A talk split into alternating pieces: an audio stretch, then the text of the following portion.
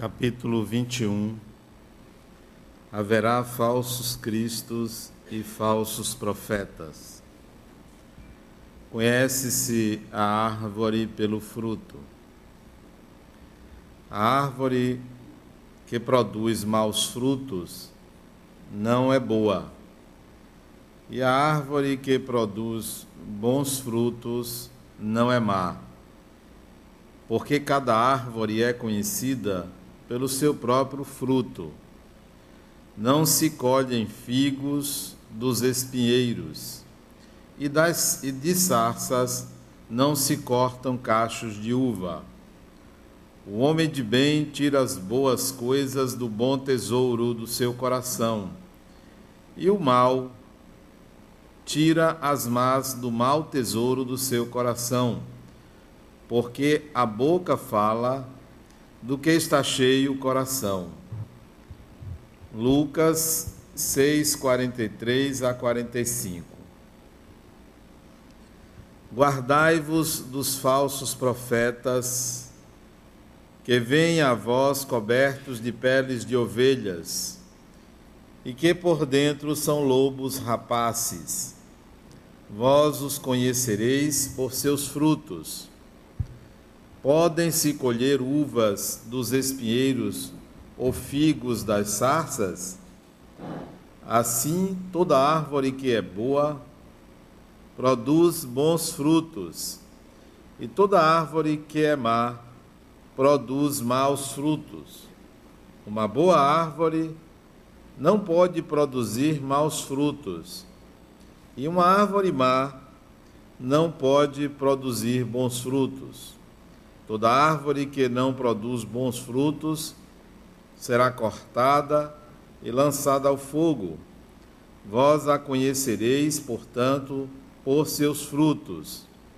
Mateus 7:15 a 20. Guardai-vos de alguém, de que alguém vos seduza, porque vários virão sobre meu nome dizendo: Eu sou o Cristo e seduzirão muitos. Levantar-se-ão vários falsos profetas que seduzirão muitas pessoas. E porque a iniquidade será abundante, a caridade de muitos se resfriará, mas será salvo aquele que perseverar até o fim. Então, se alguém vos disser que o Cristo está aqui ou está ali, não o creais, porque se levantarão falsos cristos e falsos profetas, que farão grandes prodígios e coisas de espantar, até seduzir, se for possível, os próprios eleitos. Mateus e Marcos. Allan Kardec, então, fala da missão dos profetas. Atribui-se vulgarmente aos profetas o dom de revelar o futuro, de sorte que as palavras profecias e predições se tornaram sinônimas. No sentido evangélico, a palavra profeta tem uma significação mais ampla disse de todo enviado de Deus, com missão de instruir os homens e de lhes revelar as coisas ocultas e os mistérios da vida espiritual.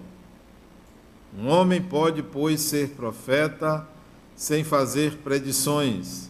Essa ideia era dos judeus no tempo de Jesus. Por isso, quando foi conduzido diante do grande sacerdote Caifás, os escribas e os anciãos, estando reunidos, lhe escarraram no rosto, lhe bateram com socos e lhe deram bofetadas, dizendo: Cristo, profetiza-nos e dize quem é aquele que te bateu. Entretanto, ocorreu que profetas tiveram presciência do futuro seja por intuição, seja por revelação providencial, a fim de transmitir advertências aos homens. Tendo-se cumprido esses fatos, O dom de predizer o futuro foi encarado como um dos atributos da qualidade de profeta. E Allan Kardec continua tecendo comentários sobre a fala de Jesus em Lucas, Mateus e em Marcos. O que será que disse Jesus sobre haverá falsos cristos e falsos profetas? Há uma interpretação clássica a respeito disso e que pode ser tomada por nós sem prejuízo de uma outra interpretação mais cotidiana, mais vulgar, que pode se adequar melhor à nossa prática de, na vida comum. As interpretações clássicas se referem àqueles indivíduos sacerdotes ou não, pastores ou não, que em nome de Jesus pregam, arrebatam multidões, enganam pessoas, se locupletam, adquirem poder, dominando consciências. E isso pode ser aplicado a indivíduos que estão em todas as religiões todas as religiões cristãs. Nós vamos encontrar pastores nos dias de hoje que têm uma conduta reprochável, tem uma conduta que qualquer um de nós percebe que há um exagero, que o indivíduo não adotou aquilo que o próprio, que as suas palavras pregam, que não adotou a conduta que o próprio Cristo, desculpem, se conduziu. Então, essa pode ser uma interpretação que pode ser dada a essa fala de Jesus: haverá falsos cristos e falsos profetas. Nós assistimos nas televisões, nos noticiários, pessoas inescrupulosas que se utilizam da religião não para libertar consciências, mas para dominar consciências, para manter um feudo, para manter um reduto. De alguma maneira ajudam essas pessoas, porque nem todos são é, merecem tal conduta, mas nós vamos encontrar neles exemplo desses falsos cristos e falsos profetas. Às vezes, até nós próprios que estamos investidos dessa responsabilidade pessoal, escolha pessoal, quantas vezes é possível se ver, falo de mim mesmo, numa prática distanciada daquilo que é pregado. Porque ninguém está isento de cometer equívocos, nenhum ser humano é perfeito. Então, é claro que não conseguimos atender a todos os requisitos que a religião prega. Temos dificuldades, conflitos. O nosso nível de evolução não permite ainda que estejamos numa condição ideal. Então, de vez em quando, nós mesmos nos sentimos falsos cristos e falsos profetas, sim. Ora, então não podemos condenar aqueles que claramente, publicamente se colocam nessa condição, se particularmente nós também nos encontramos nela. Então haverá uma interpretação, uma leitura que possa servir não apenas aos sacerdotes, não apenas aos pregadores, não apenas aos estudiosos e praticantes oficiais ou formais do cristianismo. Essa fala pode ser útil para todo mundo. Quando é que você, que não é um sacerdote, não é um estudioso das religiões, não está à frente de nenhum trabalho em nome do Cristo, quando é que se aplica essa fala de Jesus? Haverá falsos cristos e falsos profetas. Em que sentido isso pode ser usado no dia a dia? Vejamos que a fala de Jesus se refere a árvore e frutos. E ele coloca que uma boa árvore não pode dar um fruto ruim, ou uma boa árvore não pode, se ela foi planejada ou ela é naturalmente programada para dar um tipo de fruta, não vai dar outro tipo de fruta. Cada árvore produz a sua fruta característica. Então isso se aplica também a cada um de nós. Qual é o fruto que você produz? O que que sai de você?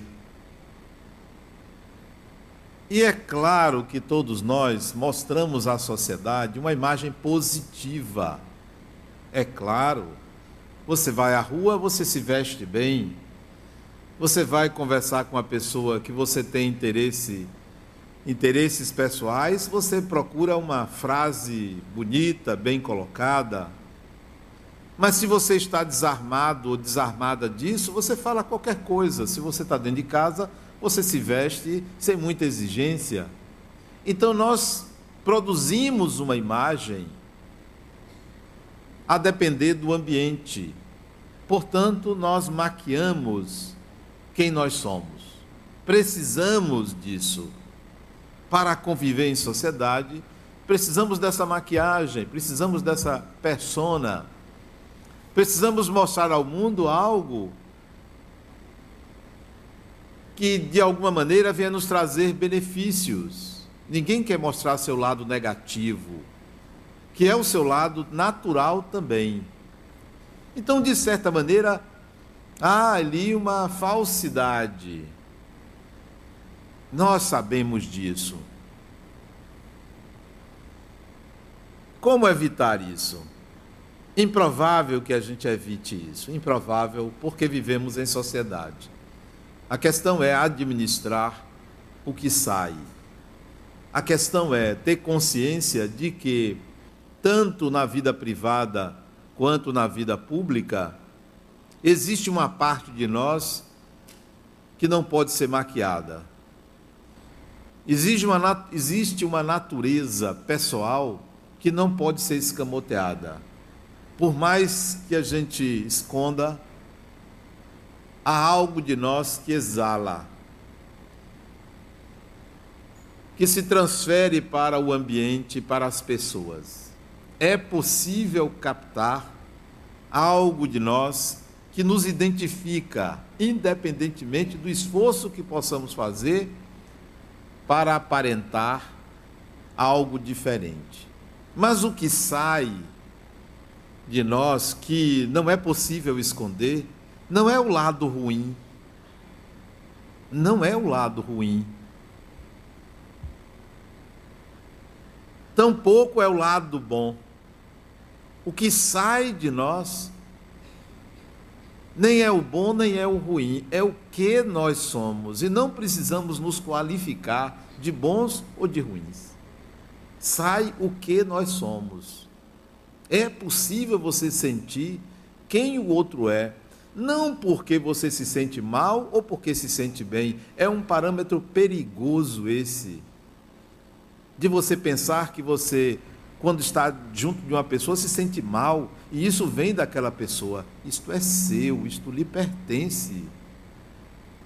Isso é de sua natureza. Porque é muito fácil encontrar culpados nos outros quando a gente se sente mal, sem analisar que quem se sente mal contém uma parcela desse mal. Mas é melhor atribuir ao outro, ao vizinho, ao amigo, ao inimigo, nunca a si mesmo adquirimos esse hábito de achar que podemos receber essas influências do outro sem nada merecermos. Independentemente de você maquiar ou não quem é você, você vai exalar uma frequência característica. Você vai exalar um fluido típico. De onde vem esse fluido? Do chakra cardíaco. É do seu coração. A boca fala, disse Jesus, do que está cheio o coração. Não tem para onde você se esconder. Porque não são os pensamentos que originam as emoções, são as emoções que originam os pensamentos. O que se passa no seu mundo íntimo, a qualidade da sua inteligência emocional é que vai ser exalada.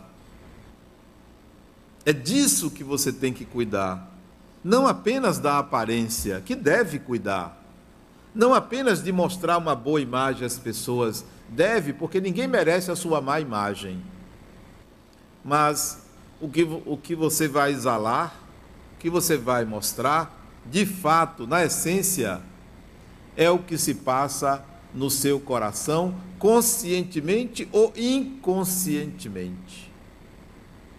Ou inconscientemente. Se às vezes você se perguntar assim, por que, que eu estou tratando essa pessoa dessa forma? Por quê? Por que, que toda vez eu trato mal fulano ou fulana? Se você não descobre as razões, são razões inconscientes. Para você entender que há um eu da consciência e há um eu do inconsciente.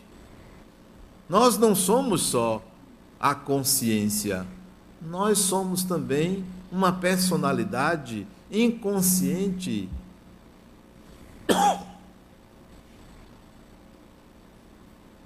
Inconsciente que salta aos olhos, que é perceptível. E aí é que a gente vai entender o falso Cristo e o falso profeta. E aí que nós vamos entender que, independentemente da intenção de falsear, independentemente da intenção de mostrar uma imagem, há algo de nós que salta, que é visível, que é perceptível, que o outro pode sentir e que você também pode sentir do outro.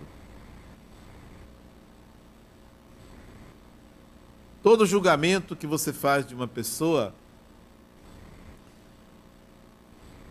ele é fruto da aparência, é fruto das suas percepções, mas é também fruto do que o outro emite, da frequência do outro.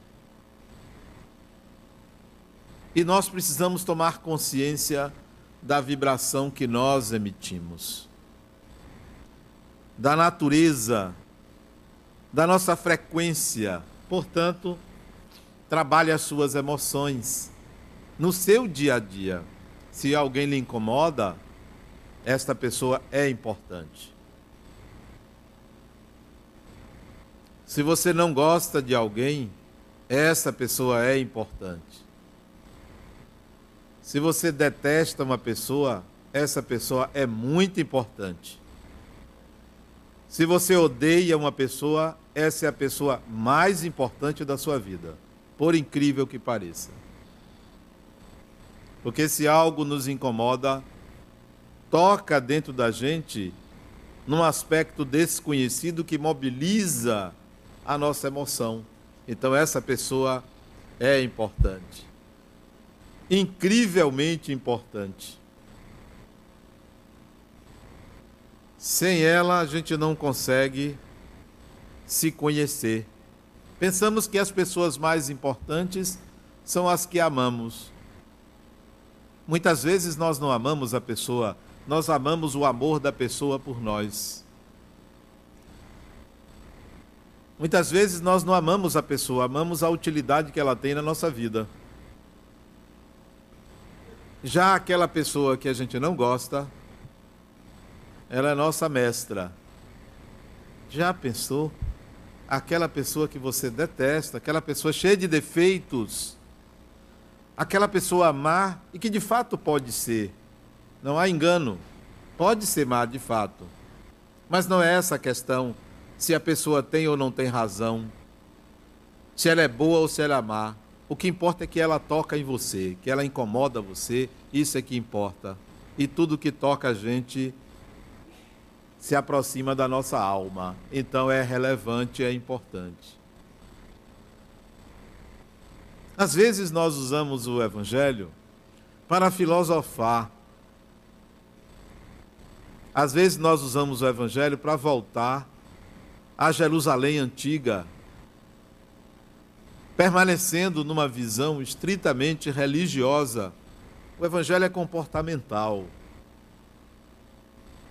O evangelho ele é uma espécie de conselheiro não para atitudes, mas um conselheiro para autopercepção. A gente pode pegar essas palavras e praticá-las, mas a gente pode pe pegar essas palavras e se observar por elas. E certamente a vantagem é maior quando você pega essas palavras e se vê e se percebe, mas não como um criminoso, como os sacerdotes querem, olhando todo ser humano como da pior espécie, como um condenado, como um pecador, como um obsidiado. Não, não se olhem dessa forma, porque o Evangelho não é uma camisa de força, nem é uma lente arranhada que olha todo ser humano como alguém imprestável. Não, não é para isso. Isso foi um equívoco. Essas palavras servem para autopercepção, para perceber o espírito que você é, e não para qualificar se você é uma pessoa boa ou se você é uma pessoa má. Isso foi um equívoco, esse maniqueísmo, essa divisão inconsequente e que provocou uma série de mortes, tragédias, períodos negros na história, porque os donos do saber, entre aspas, enquadravam as pessoas. Você não corresponde a isso aqui, portanto você deve morrer ou deve ser perseguido. Você que se enquadra, tudo bem, passe para o lado de cá. Então apareceram os donos do Evangelho. O Evangelho não pertence a ninguém não é do Espiritismo, não é do cristianismo, não é de ninguém, não pertence à Igreja Católica, Batista, Evangélica, o que for. O Evangelho é um conselheiro universal. Serve para você se olhar. É uma espécie de espelho. Não para você olhar se você está feio ou está bonito, mas para você se conhecer. Se conhecer por dentro. Então, falsos cristos e falsos profetas servem para você avaliar o que você deve fazer com a sua essência, com o que você exala, com a sua frequência, com aquilo que sai de você e que tem origem divina. Não sei se vocês já observaram quando tem um acidente de trânsito, o trânsito fica mais lento, né? Talvez porque as pessoas é, parem para olhar, talvez porque estreita a avenida, então mais carro, a mesma quantidade de carros num espaço menor. Mas com certeza muita gente tem a curiosidade de saber o que aconteceu, até para poder ter assunto e contar adiante. Eu vi isso, eu vi aquilo. Ainda tem aqueles outros que vão logo ligar o rádio, a televisão, para confirmar se o que viram sai e para ter uma certeza maior do fato em si, para se manter informado, ou até mesmo para se sentir bem porque viu uma tragédia. Tem gente que se sente bem porque o outro sofre mais. Vários são os motivos. Que tal a partir de hoje, se você vê um acidente, ao invés de você parar para se informar, emita uma vibração em benefício do que porventura esteja acontecendo. Até se for para alguém que estiver muito acidentado, muito o acidente tenha sido feio, até para a pessoa desencarnar bem. Porque desencarnar em via pública, o espírito está sujeito a uma série de ataques espirituais que vão se beneficiar do fluido vital dele. Não é bom desencarnar em via pública, até para uma desencarnação melhor.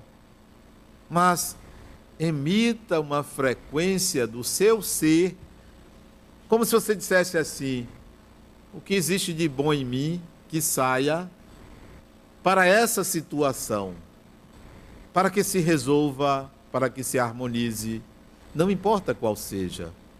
A não ser que você seja médico, possa fazer alguma coisa, bombeiro, ou que tenha uma profissão que vá auxiliar. Ou então pegue o seu celular e chame o serviço municipal de saúde mas a curiosidade, ela se assemelha ao falso Cristo e ao falso profeta. Em nada vai contribuir.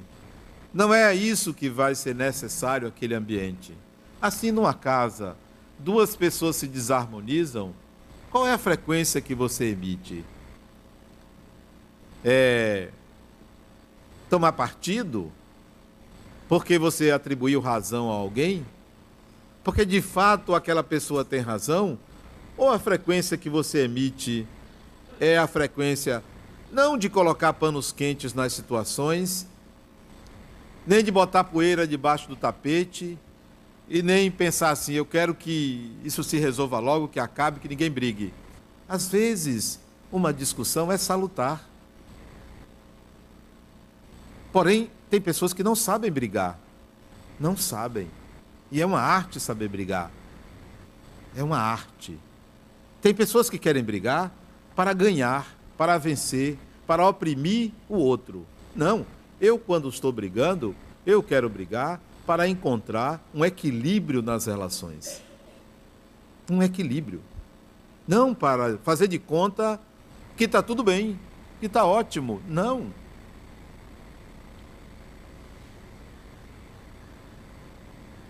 É preciso que a gente reconheça a existência dessa frequência pessoal, dessa emissão natural de luz, de paz, de amor, de harmonia. Qualquer que seja o nome que você der, você tem uma frequência característica que sai da intimidade da sua alma, sai do seu ser, sai do seu coração, e é preciso que você direcione, use, use Isso chega ao outro, isso chega às situações, isso organiza, mobiliza, isso promove, cria situações. Essa energia que você possui, essa frequência, melhor dizendo, da energia da vida, ela é que gera experiências novas, experiências importantes, Nada demais que você saia bonito ou bonita, bem vestido, até uma perua que seja, nada demais. Importante não é a piruice, não é a elegância de um cidadão, não é a beleza externa, isso é até bom, é bom ver uma pessoa bem vestida. Mas é o que sai do coração. Não por palavras, não, porque as palavras podem maquiar muito bem. Você pode ser uma pessoa muito educada, mas uma víbora internamente. Você pode ser uma pessoa que fala muito mansamente, mas pode ser um Schwarzenegger dentro de você. A questão não é a aparência nem a fala. A questão é a frequência que emite. E essa frequência vem da intencionalidade do ato, das razões conscientes e inconscientes do ato que você faz, das disposições internas, desde que você acordou de manhã. A frequência vem daí. O que você vai fazer com isso vai nortear a sua encarnação, a sua vida. Dê um direcionamento a essa energia sutil que emana do seu ser. Aí não vai haver necessidade de impressionar o outro, porque o outro sente. Não vai haver necessidade. Há muitos anos atrás, eu fui fazer uma seleção para um cargo na empresa que eu trabalhava. Um cargo de alta direção. E eu fui participar de uma entrevista com três pessoas diferentes. Três diretores em Brasília. E eu pensei assim, tinham alguns candidatos, acho que uns 10 candidatos. Eu pensei assim: essa vaga é minha. Eu tenho certeza que é minha, mas eu preciso mostrar quem eu sou. Porque sendo minha, eles vão saber logo quem eu sou e vão lidar comigo como eu sou. Já tinham meu currículo, já sabiam que eu andava de alpercata, desde aquele tempo. Já sabiam que eu não usaria paletó e o cargo exigia. E eu não usaria, que eu acho uma coisa. Eu não sei como a pessoa usa aquilo, mas tudo bem. Eventualmente eu uso constrangido, mas tudo bem. Como seria uma, um uso cotidiano, eu não usaria aquilo. E fui de alpercata, com a minha camisa pelo lado de fora, e o cargo exigia camisa por dentro da calça e cinto, e eu raramente uso cinto. Eu não gosto de nada apertando o meu corpo. Mas era um cargo elevado, eu tinha que lidar com políticos, eu tinha que lidar com donos de grandes empresas. Eu digo, sabe de uma coisa? Eu vou me mostrar quem eu sou. Aí eram os três me entrevistando. O primeiro fez a primeira pergunta. Adenauer, você vai dirigir 50 engenheiros. Se eles se insurgirem contra a empresa e fizerem greve, qual o seu comportamento? Eu não pensei duas vezes, eu faço greve com eles. Não pensei duas vezes. Aí um deles disse assim: é esse daí não tem jeito não. E a entrevista acabou ali e o cargo foi meu. Não tem jeito. Você é quem você é. Não adianta você se esconder. Você se esconde um dia, dois dias, um mês. Depois olha você aparecendo. Olha você botando as manguinhas de fora, que na realidade é você. Então eles tiveram que me aceitar. Mesmo tendo outras pessoas que se enquadrariam perfeitamente no padrão social exigido. Tiveram que me aceitar. Depois me demitiram, mas foi depois de uns dois anos. Me demitiram porque não aguentaram, né? Me demitiram mesmo. Você exala quem você é. Se esconde aqui, se esconde ali, mas vai aparecer. Não deixe de se perceber quem você é e o Evangelho serve muito para isso, para essa autopercepção. Infelizmente, o Evangelho foi usado como instrumento para aferir quem é bom ou quem é ruim. Infelizmente. E muitos aqui usam isso. Será que eu estou numa fase boa? Será que eu estou bem? Eu vou ler. Eu vou fazer o Evangelho do lar para ver, para melhorar quem eu sou. Faça o Evangelho no lar para se conhecer, não para aferir o seu lado mal e o seu lado bom, mas para perceber que você é portadora ou portador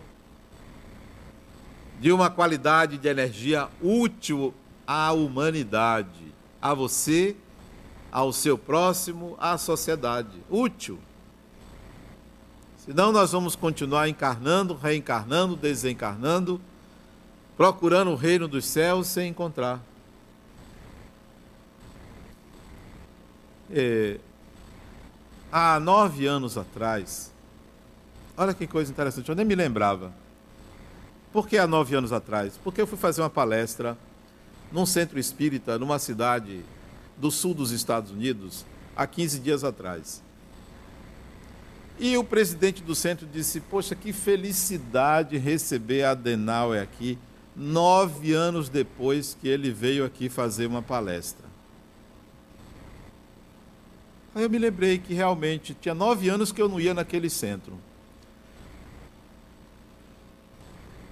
Aí depois eu fui conversar com uma amiga que foi comigo e disse: Você se lembra de nove anos atrás que eu disse uma frase aqui e ele nunca mais me chamou para fazer palestra? Ele me excomungou. Ele se lembra, sim.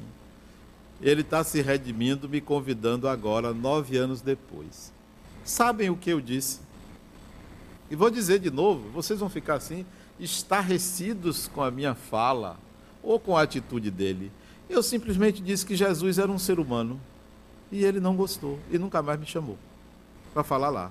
Porque para ele, o Evangelho, Jesus, são algo tão divinos que uma pessoa não pode vê-lo como humano. Aí ele me chamou de novo. Meu orgulho não é tão grande para desconsiderar o convite e voltei lá. Mas a primeira frase que eu disse foi: Jesus é um ser humano. Ah, não deixei por baixo, né? Porque se você tem a oportunidade, não perca. Ele me olhou assim, eu olhei para ele porque eu disse olhando para ele. Jesus é um ser humano de inigualável sabedoria. As pessoas têm medo do Evangelho, divinizam, colocam num lugar inacessível. Olhe o lado humano das coisas. Isso nos aproxima do que é divino, porque não existe na natureza nada mais divino do que o ser humano. Nada mais divino. Ou alguém conhece alguma obra de Deus mais maravilhosa do que um ser humano? Não existe. Ou por acaso é uma montanha? Por acaso é o mar? É o céu? É um animal? Não, é um ser humano. É a pessoa humana. Então, por que, que nós vamos transformar Jesus num mito? numa divindade inacessível a nós, quando ele mesmo disse assim: Podeis fazer tudo o que eu faço e muito mais. Ora, isso é lógico para nós. Daí, tá pensando assim, há muitos anos atrás, aí já são muitos anos, talvez uns 30 anos atrás, ou um pouco mais, eu desejei escrever algumas interpretações sobre o Evangelho. Eu desejei escrever meu entendimento da fala de Jesus. Porque eu tinha lido os livros de Emmanuel, que é um espírito que eu respeito muito pela sua sabedoria e cultura e propriedade com que escreve, eu aí desejei escrever essas palavras. Mas aquilo ficou em segundo plano, não houve oportunidade, não houve tempo para isso, ou interesse, ou energia disponível. Só que há dois anos atrás, quase dois anos atrás, eu resolvi começar essa empreitada.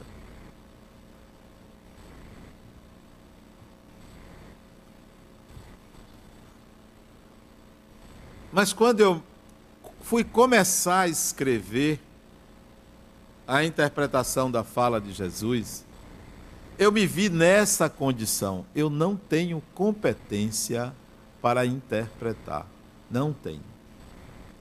Soaria falso, eu seria um falso profeta se eu pegasse a fala de Jesus e interpretasse. Eu não conseguiria. Eu iria para o clássico, para a imitação, para o que os outros escreveram. Mas eu tinha vontade de fazer. É aquele momento em que você quer fazer uma coisa, deseja fazer uma coisa, mas se vê impedido de realizá-la, ou sem os instrumentos adequados para realizar aquela empreitada. Foi assim que eu me senti. Botei a mão na cabeça, o que, é que eu faço? O que, é que eu faço? Eu quero escrever. E aí esperei uma resposta. Uma resposta. Isso não durou uma semana. Entre meu desejo, minha pergunta e a resposta.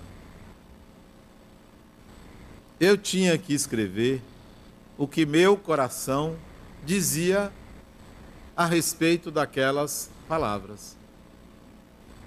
Que eu deveria ler me concentrar e perguntar ao meu coração o que ressoava. E aí eu comecei a escrever. Saiu o primeiro volume, O Intérprete de Deus, o Arquétipo Humano. Saiu o segundo volume, O Arquétipo do Amor já concluí o terceiro volume, já está em revisão, e já estou a um terço do quarto volume. Eu acho que até o final do ano que vem eu concluo as 1.500 páginas que compõem os sete volumes. Quando vocês lerem, vocês vão dizer assim: peraí, o que ele está dizendo aqui não é o que Jesus disse. Mas eu pergunto a vocês, baseado em que você pode dizer isto? Baseado nas interpretações clássicas, claro. Porque quem sabe o que ele disse? Quem aqui estava lá ouvindo? Se estava lá ouvindo e está sentado aqui assistindo palestra, está atrasado. Então não estava ouvindo. Era mais fácil estar tá jogando pedra na cruz. Não, não estava ouvindo, não. A distância é muito grande.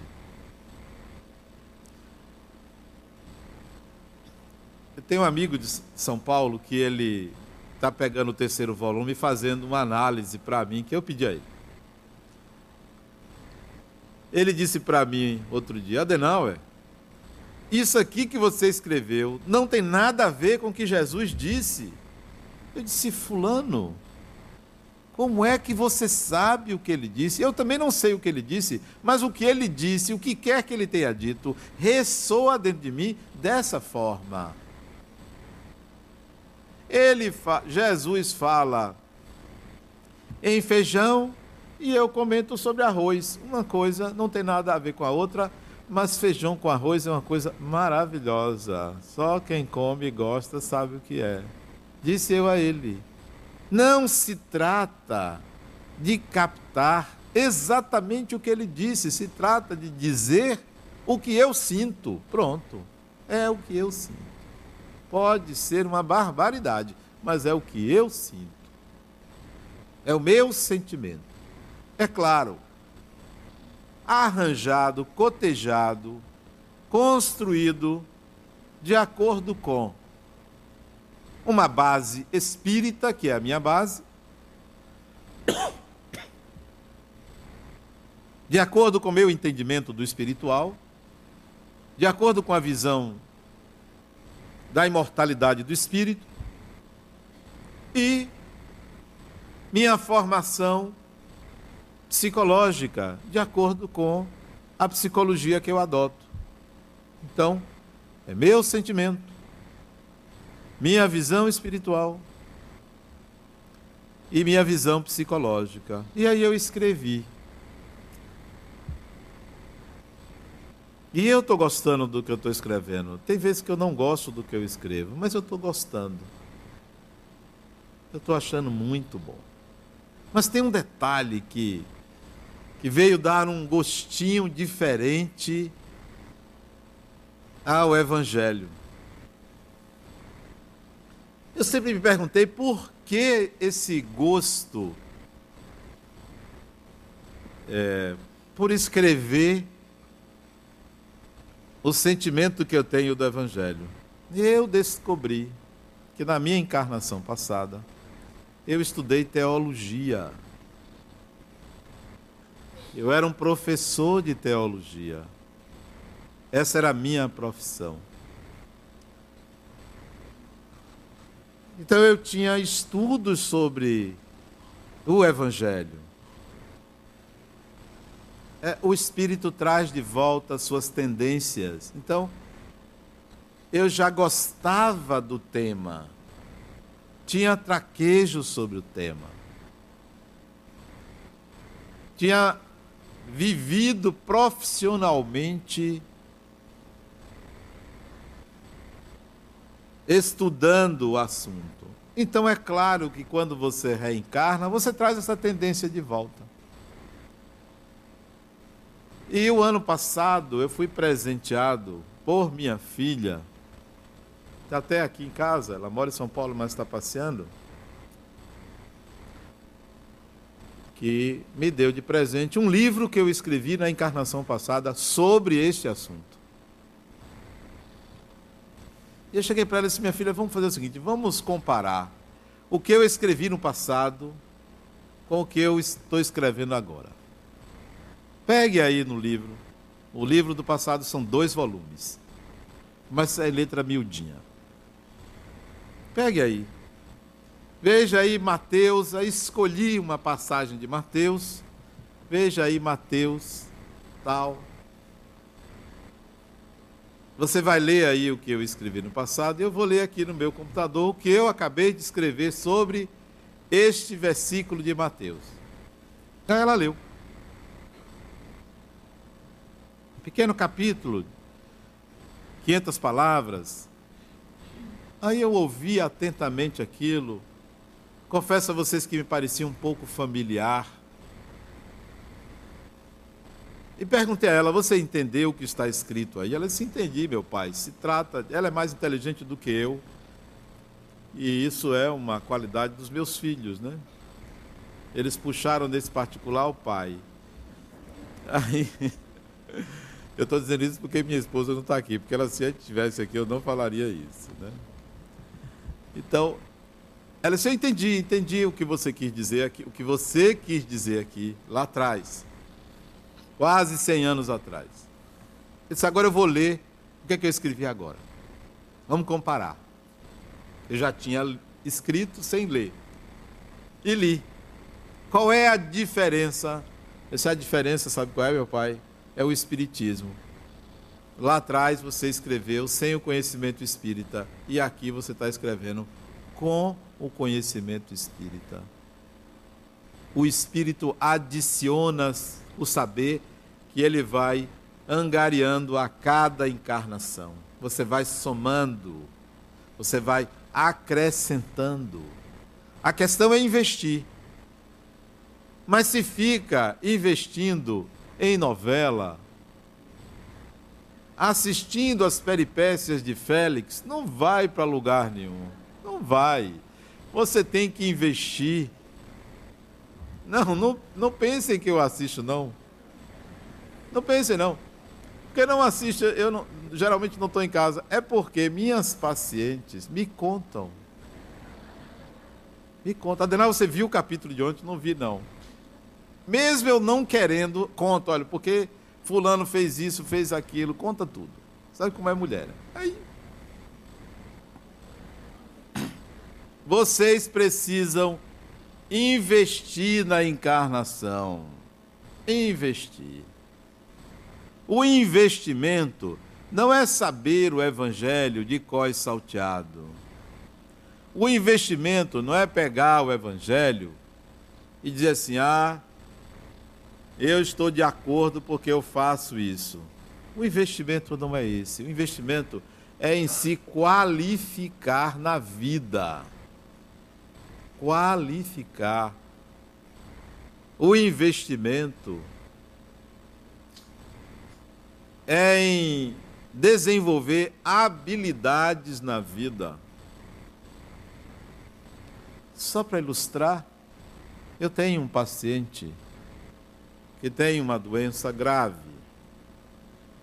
distrofia muscular de Duchenne. Ele tem 30 anos de doença. 30 anos.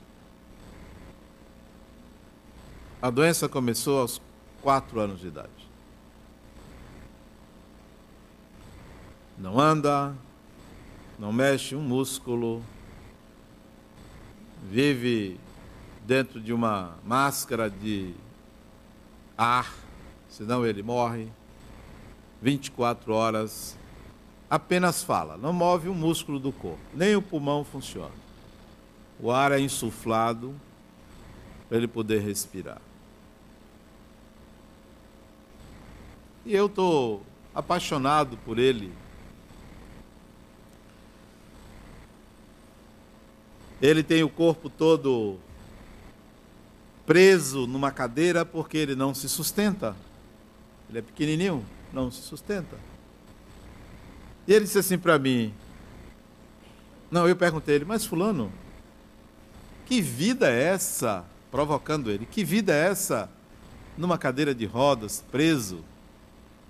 Ele, com certo esforço de falar, que ele fala com muita dificuldade, disse: Adenauer, eu amo a vida eu quero viver 100 anos. Ele tem 34.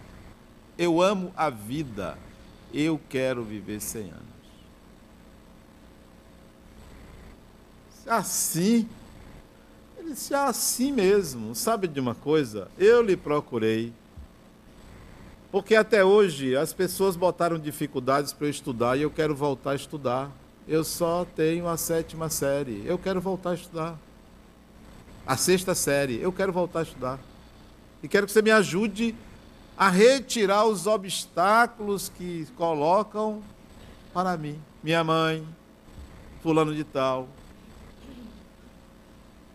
Esse indivíduo, preso a uma cadeira há 30 anos, pequenininho, porque o corpo não se desenvolveu, imóvel ali, quer estudar. E ele disse: Sabe de uma coisa? Eu sou um empreendedor. Eu quero botar um negócio. E quero que você me ajude. Eu disse: Com dinheiro eu não posso. Eu disse: Não. Porque às vezes a pessoa. Já teve paciente que me pediu emprestado. Ele disse: Eu não lhe empresto, não. Eu vou lhe dar. É seu. Não quero lhe emprestar. Esse indivíduo descobriu que a vida, a reencarnação, é para o espírito se qualificar, se habilitar. Não é para o espírito ficar se julgando se ele vai para o céu ou vai para o inferno, se ele vai para um brau ou vai para uma colônia espiritual. É para ele se qualificar, se habilitar, aprender, desenvolver-se. Por isso que eu convido vocês à leitura não só do Evangelho, às interpretações clássicas, mas também aos escritos que eu fiz, do que eu sinto, do que eu acho, do que exala daquilo que Jesus falou. Muita paz.